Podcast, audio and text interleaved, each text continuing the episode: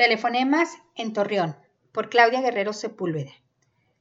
En México, las telecomunicaciones que había a finales del siglo XIX y hasta 1940, cuando por Lázaro Cárdenas se expidió la Ley de Vías Generales de Comunicación, que estableció que su construcción, establecimiento y operación requerían de concesión o permiso federal, estuvieron sujetas a la jurisdicción estatal. Antes de esta ley, las concesiones se hacían a través de contratos entre los gobernadores y particulares, y la regulación surgía en los propios contratos cuando se determinaba lo que era necesario controlar debido a que no existían modelos a seguir.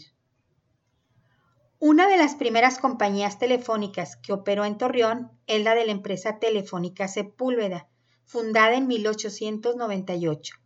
Era propiedad de Julia Sepúlveda de Elizondo y se le autorizó hasta 1927 la instalación de redes telefónicas en los municipios de Lerdo y Gómez Palacio Durango.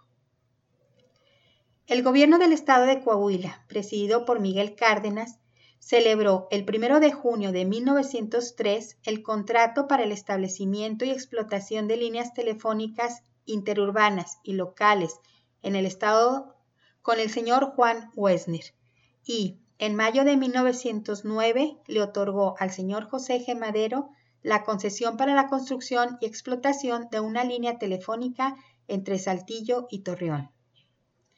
En 1924 llegó a Torreón la empresa de teléfonos Ericsson S.A., Mexeric, que inició operaciones en México desde 1905 y que en 1947 le vendió sus activos a la compañía que hoy es Telmex.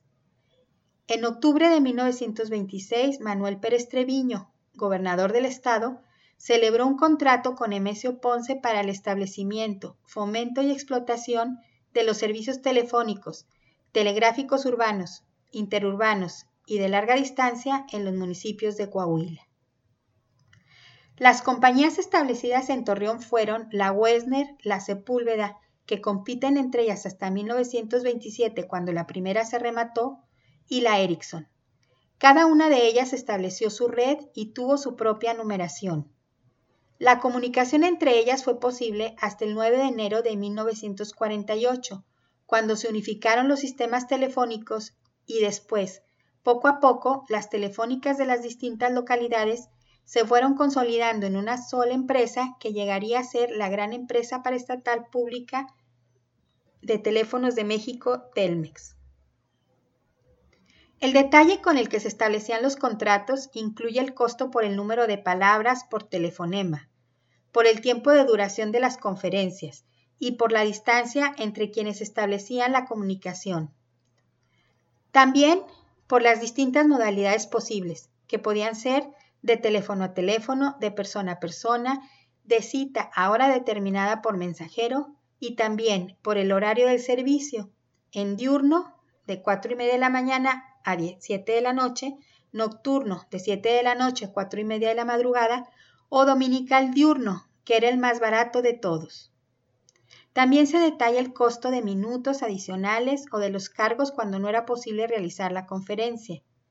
Asimismo, podemos encontrar el número de alambre, la altura de los postes, la cantidad de postes por kilómetro, la fianza para asegurar la construcción de la red telefónica la dispensa del pago de contribuciones y los servicios gratuitos otorgados a la autoridad municipal o estatal.